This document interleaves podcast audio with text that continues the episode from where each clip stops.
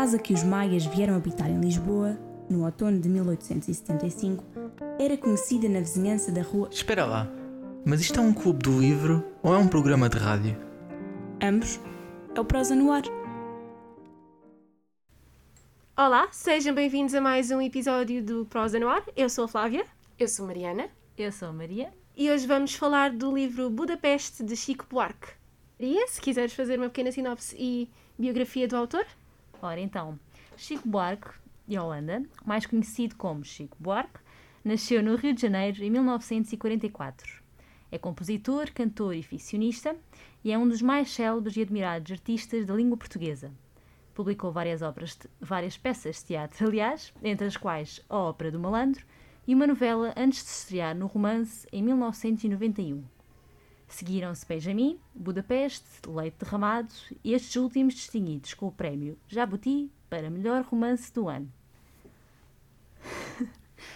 Todos os seus romances são publicados em Portugal pela Companhia das Letras. Em 2019, Chico Buarque viu a sua obra literária reconhecida pelo Prémio Camões, a mais alta distinção pelos autores de língua portuguesa. Este fator do Chico ser músico trouxe-lhe aqui quase que uma onda também para os livros. Uhum. Porque eu senti ao ler o livro que ele quase que nos guiava como se estivesse a compor, não era um livro, mas sim um álbum que ia, ou seja, as músicas oscilam e não, não têm todas o mesmo ritmo, e ele, os capítulos neste livro também não, a história muda muito rapidamente. Sim, sim. A certo ponto nós nem sabemos muito bem o que é que se está a passar na história, o que é que é real, o que é que é ficção, o que é que ele está a criar. E quase que me senti embalada por um violão ao ler o livro. Passava as páginas e nem dava conta de, da quantidade de páginas que estava a ler. Uhum. Isso é uma é uma junção super bonita, como é que ele conseguiu esse feito de misturar a música e a literatura de uma forma. Uma descrição muito bonita que tu fizeste. Eu acho que ele transportou um pouco a linguagem musical, ou uhum. seja, até mesmo as palavras. É de uma escrita tão simples. Eu senti-me fascinada porque ele usava palavras tão banais, mas construía frases tão bonitas que eu quase que me sentia mesmo a entrar na história também e a chegar aos sítios pela primeira vez, porque este livro... Acaba por ser uma viagem de outra forma, assim. Sim. Eu também senti o mesmo. E ele leva-nos a muitos sítios. Apesar do título ser Budapeste, não é a única cidade que é falada, muito menos a única cidade que é distrita. Exato. Ah, descrita, peço desculpa. e Maria, se fizesses uma sinopse para os nossos ouvintes? Ora, então. José Costa é um ghostwriter de talento fora do comum ao serviço da Agência Cultural Cunha Costa, escreve pedidos e sempre anónimo. Cartas, artigos, discursos ou livros para terceiros. Ao terminar uma biografia romanceada encomendada por um bizarro executivo alemão, vê-se perante um dilema criativo, seduzido pelo desafio de escrever, por fim, alta literatura. No regresso de um congresso de escritores anónimos, Costa vê-se obrigado a fazer escala em Budapeste, cidade que imagina cinzenta, mas encontra amarela, e que o enfeitiça com o seu idioma. Essa paragem imprevista vai então colocá-lo no impasse existencial, dividido entre duas cidades, duas línguas, dois livros e mesmo duas mulheres. Combinado, oi? Combinando profundamente e sentido do humor, do humor, este terceiro romance de Chico Buarque ganhou o Prémio Jabuti em 2003 e o quarto Prémio Passo Fundo Bourbon de Literatura em 2005. E eu acho que foram prémios merecidos. Sim, sim. Esta construção, e eu já disse, e eu até fiquei parva, porque eu não estava à espera que um livro tão pequeno me conseguisse transportar tantas vezes e me fizesse repensar, pegando neste ponto de, de ser um livro, que dentro do livro está a ser escrito outro. Uhum. E há alturas em que não sabia se era uma parte da história que estava a ser retratada ou se era mesmo a parte da vida do autor, que também tem um conjunto de peripécias a acontecer, que Exato, estava ali. sim, sim. Aquela parte em que ele começa a narrar mesmo a história que está a escrever para o executivo alemão eh, é muito, começa muito repentinamente e não sabemos se aquilo é a história do passado do autor, do José Costa, ou se é a história pronto, que ele está a, a retirar de, das anotações que fez do executivo alemão. E temos histórias que são quase impensáveis, que é o caso do assalto, quando ele está a descrever uma cena em que entra num quarto de hotel e tem dois sujeitos e ele sente-se assim. A, a descrição que ele faz, até a história da arma, do empurrar a, a arma de um lado para o outro, é, é um pouco chocante. Sim, sim. Agora estava-me a relembrar qual é a passagem. Uh, sim, é realmente chocante porque eles começam a tirar a arma uns para os outros e. E É- nunca se sabe se ele vai dar o tiro, se ele não vai dar o tiro a si mesmo. Sim, um suspense, não é? É, Sim. ficamos mesmo quase como se a vida ficasse ali suspensa num ponto. É. Não, nem sei explicar a sensação que tive ao ler essa parte. Na primeira premi- premiação que aparece no livro, na primeira vez que ele vai a uma premiação, há uma descrição engraçada que é quando ele começa a ler um livro de, daquele caso que a mulher tinha com um sujeito que também era escritor. E ele diz: Era ter um plagiário que me antecedesse, ter um espião dentro do crânio, um vazamento na imaginação. E eu não sei até que ponto é que esta, esta sensação que ele tem de ler um livro e de achar que o podia ter escrito não se transporta depois em toda a corrente que é construída da história. Porque, e dando um spoiler muito grande já, no final a conclusão a que ele chega é que com um livro publicado ele diz que não foi ele quem o escreveu e que o nome dele mal escrito estava lá, mas ele não se recordava de ter escrito, mas ao ler o livro. Conseguia imaginar-se a fazê-lo. E, e aqui eu fiquei na dúvida: será que o autor nos queria passar a imagem que há uma diferença entre o escritor e a pessoa que escreve e a pessoa que tem todas as peripécias na sua vida? Ou será que ele queria fazer algo do género de colocar quase a personagem como se houvesse ali uma, uma real variante da situação e houvesse outra pessoa que o tivesse feito? Porque eu fiquei nessa dúvida, ou seja, eh, o personagem principal acusa o ex-marido da companheira, mas ao mesmo tempo ficamos. Eu senti-me indecisa. Será que ele está a fazer esta separação mental e isto não corresponde bem à realidade? Será que isto realmente é o companheiro que escreveu a história? E eu acabei o livro com uma sensação de, ok, este livro tem um bom final e fica acabado, mas perdi muito tempo a repensar se será que estas peripécias todas foram reais? Será que são Ficção. Exato, porque eu acho que o livro que está a ser escrito e o livro em si se confundem em vários pontos da história e não chegam a criar uma reta linear. Eu acho que isso é sempre super interessante, seja, por exemplo, ou na literatura, ou, por exemplo, quando nós vemos, por exemplo, uma peça de teatro, em que na peça de teatro eles criam uma peça de teatro e há sempre esse limite. Isso agora até me fez lembrar um pouco, eu agora não lembro do nome, o poema do, do Fernando Pessoa, exatamente, o poeta é um fingidor. Ah, sim, sim.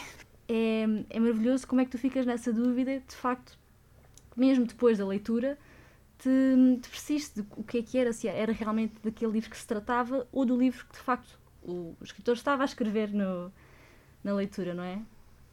E eu acho que o Chico Buarque está muito habituado a escrever canções de amor. Uhum. E aquilo que eu senti no livro, por exemplo, em certas passagens, quando ele contava a estadia dele no Rio de Janeiro e falava das raparigas que vinham e iam e que eram estudantes e que escrevia a história sim, no sim. corpo, era uma linguagem tão poética não- Parecia quase uma canção mesmo. e eu não me conseguia sentir horrorizada, não é? Porque era um homem de 40 Exato. anos a ter que fazer uma coisa daquelas. E eu até fiquei surpreendida comigo mesma por não me sentir horrorizada com a situação. Porque a linguagem era tão sedutora, nós sentimos-nos tão a entrar, que eu até fiquei, ah, bem, mas não me consigo desprender.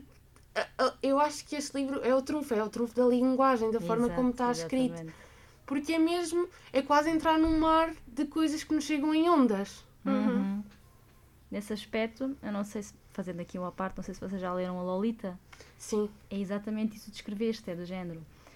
Aquilo é uma atrocidade, o narrador é um homem muito mais velho a falar todas aquelas coisas belas e a seduzir uma, uma miúda, e é um pouco isso, mas está tão narrado de uma forma tão, tão envolvente, tão, não sei, tão, bah, tão bela, tu às vezes paras e pensas, chega a ser perturbador, tipo, ok, ele de facto está a fazer isto, está a falar desta rapariga, e, mas tu não te das conta, porque lá está, vais na... Porque a própria. Lolita era muito adultizada, não é? Uhum, Tínhamos sim. uma descrição de uma rapariga de visão 12 dele. anos que, ao mesmo tempo, quando era descrita e quando se falava das atitudes, das ações, quase que parecia que se estava a falar, por exemplo, numa mulher de Uma adulta. 25 ou. Uhum. Tinha-se ali um.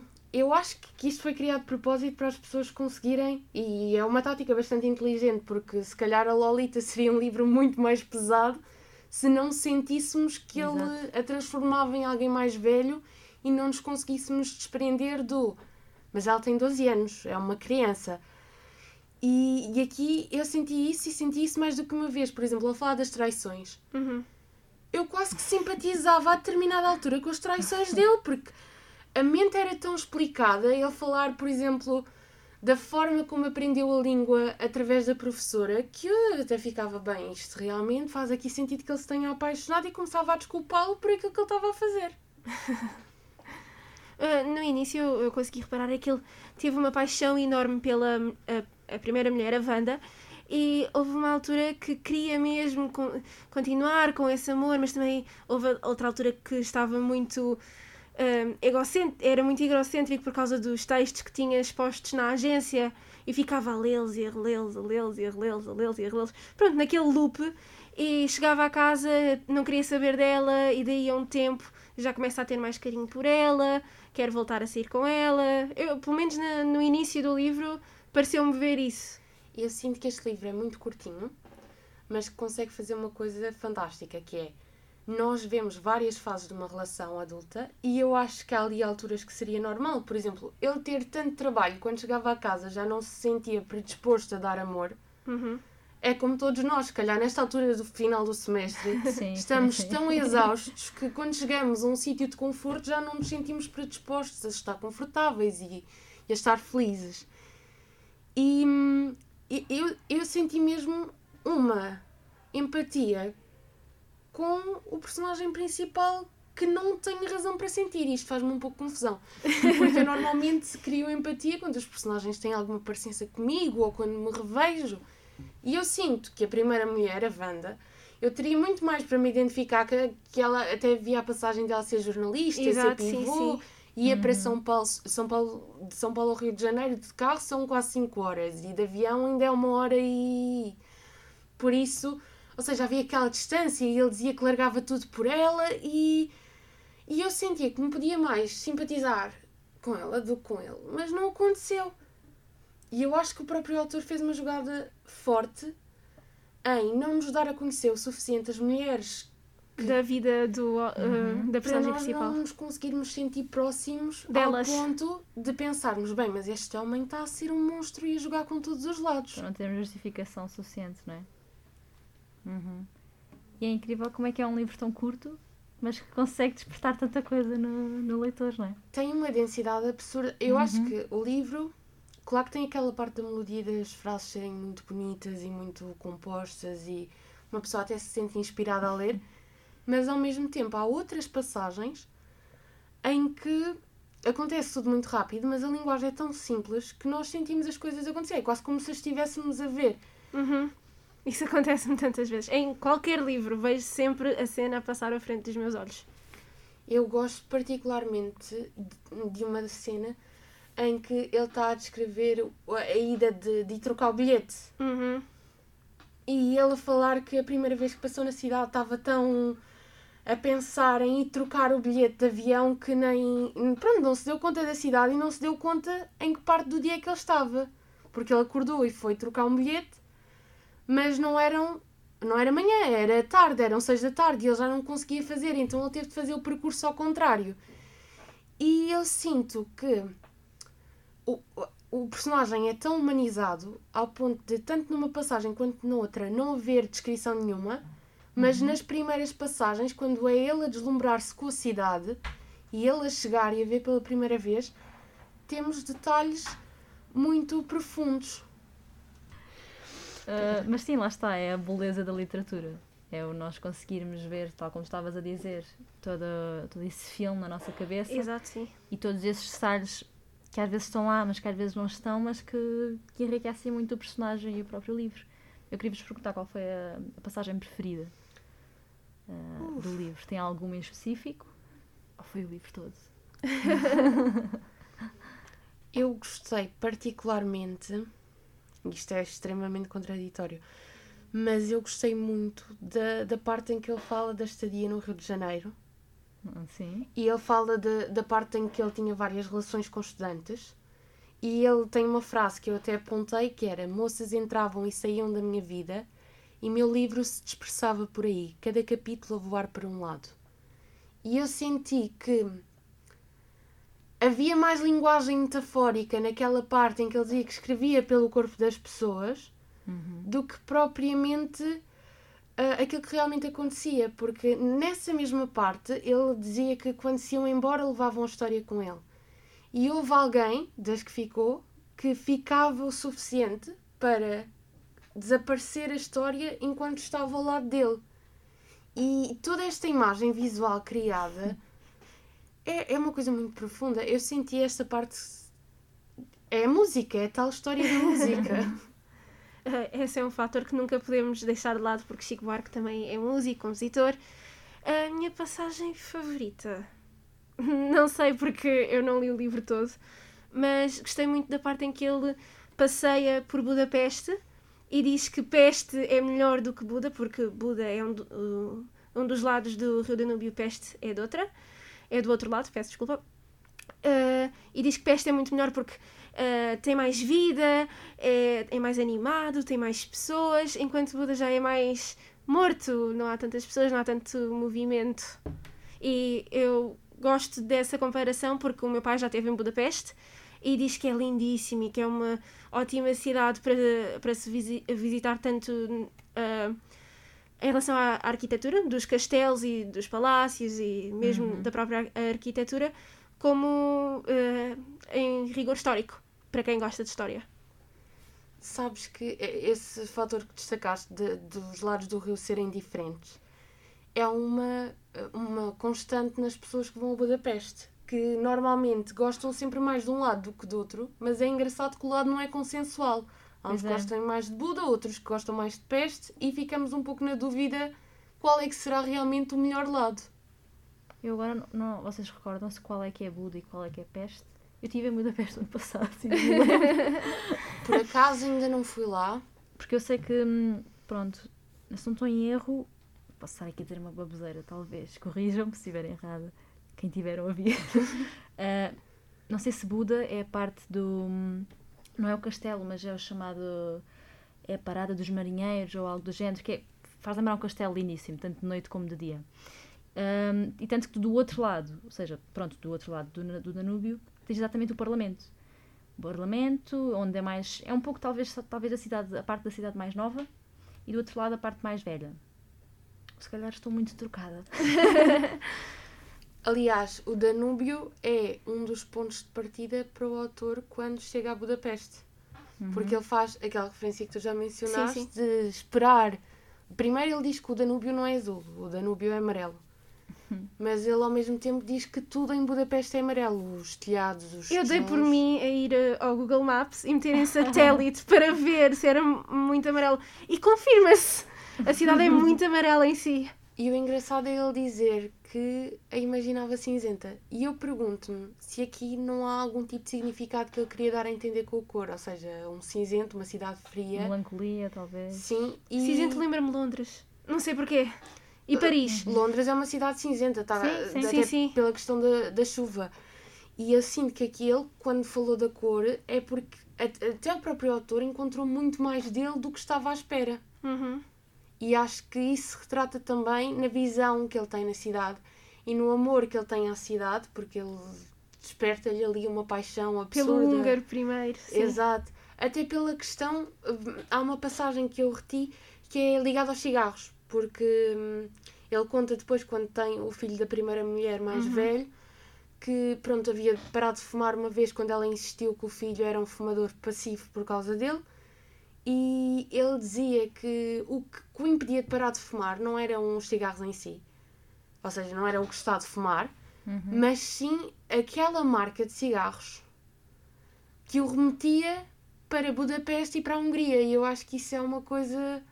Ou seja, é, é- vemos um, um, um personagem que chega a Budapeste e pensa que é uma cidade vazia, uma cidade fria, mas que surpreende e percebe que não. Mas ao mesmo tempo vemos um personagem que fica com uma sa- saudade imensa, mesmo estando depois no Rio de Janeiro, que é uma cidade quente, é uma cidade lindíssima, Uhum. não, não se consegue deslumbrar como se deslumbrava.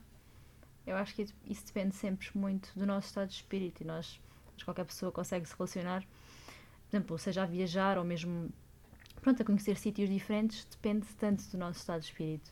Porque, por exemplo, eu, eu identifiquei-me quando, quando, quando ele descreveu como Budapeste como cidade cinzenta, porque é um pouco a ideia que eu tenho, porque quando eu fui lá era inverno. Era, estava muito frio, mas aquele frio em que só te estar dentro de, dos edifícios. E portanto, por mais que a cidade fosse linda e, e também apanhou um pouco de mau tempo, às vezes chovia. Portanto, eu consegui identificar muito na parte do Budapeste cinzenta. Eu até gostava, era uma cidade que eu até gostava muito de voltar, exatamente para vê-la de outra cor. Lá está, o amarelo, por exemplo. Ah, mas isso reflete muito o estado de espírito. E é, é super interessante como, como isso consegue-nos mudar muito a visão de. Como é tudo muito subjetivo, não é? A visão de qualquer sítio. ainda com as dualidades dos países, eh, voltando à linguagem, é engraçado porque hum, ele, quando fala a primeira vez da professora, diz que ela hum, o tenta convencer a falar mais em húngaro para, para se desprender do, do português, do português do Brasil. E ele, hum, pronto, começa a fazê-lo, inicialmente tem muitas dificuldades, mas é engraçado que quando ele volta ao Rio de Janeiro, depois de estar muito tempo fora, ele diz que demorou algum tempo para que conseguisse voltar a entender, com muitas aspas, porque ele compreendia na perfeição, mas ouvia a língua e para ele é quase como se fosse estrangeiro, porque já tinha desligado o chip, de certa forma, e tornado-se em alguém diferente, alguém novo. Eu acho que ele ficou mesmo apaixonado pela cidade, porque o húngaro é uma língua tão difícil. Mas só- é- acho que é considerada das mais difíceis mesmo de se aprender. Claro que isso depende sempre do nosso, Claro. da nossa língua-mãe. Mas, por exemplo, para nós, enquanto portugueses, é tão difícil. e é tão diferente de tudo, eu acho. Portanto, isso só reflete que. Eu não sei se ele estava apaixonado pela língua ou se estava apaixonado pela professora. pois, também. Ele à primeira apaixona-se pela língua, vê-se logo no início do, do Ah, há, livro. ali, há ali umas tentações. Eu, eu gosto da parte em que ele está a falar das dificuldades que ele tem, mas ao mesmo tempo está a refletir que a professora também é bastante atraente. que ele consegue dar ali um toque nas du- nos dois temas e nos dois lados muito levianamente. Há uma série de simbologias no livro, não é? Sim, Na sim. escrita. Até porque hum, quando ele chega a Budapeste para publicar e com um, vá, não é bem um responsável pela obra dele e que o patrocina e que lhe paga, é engraçado que ele, ele o autor, descreve a, a, a mulher enquanto ciumenta por essa pessoa que o estava a patrocinar. Até dá a entender que seria que, que os tratava como se eles fossem namorados e que o valor dele fosse menor do que aquele que ele lhe dava porque tinha ciúmes dessa relação.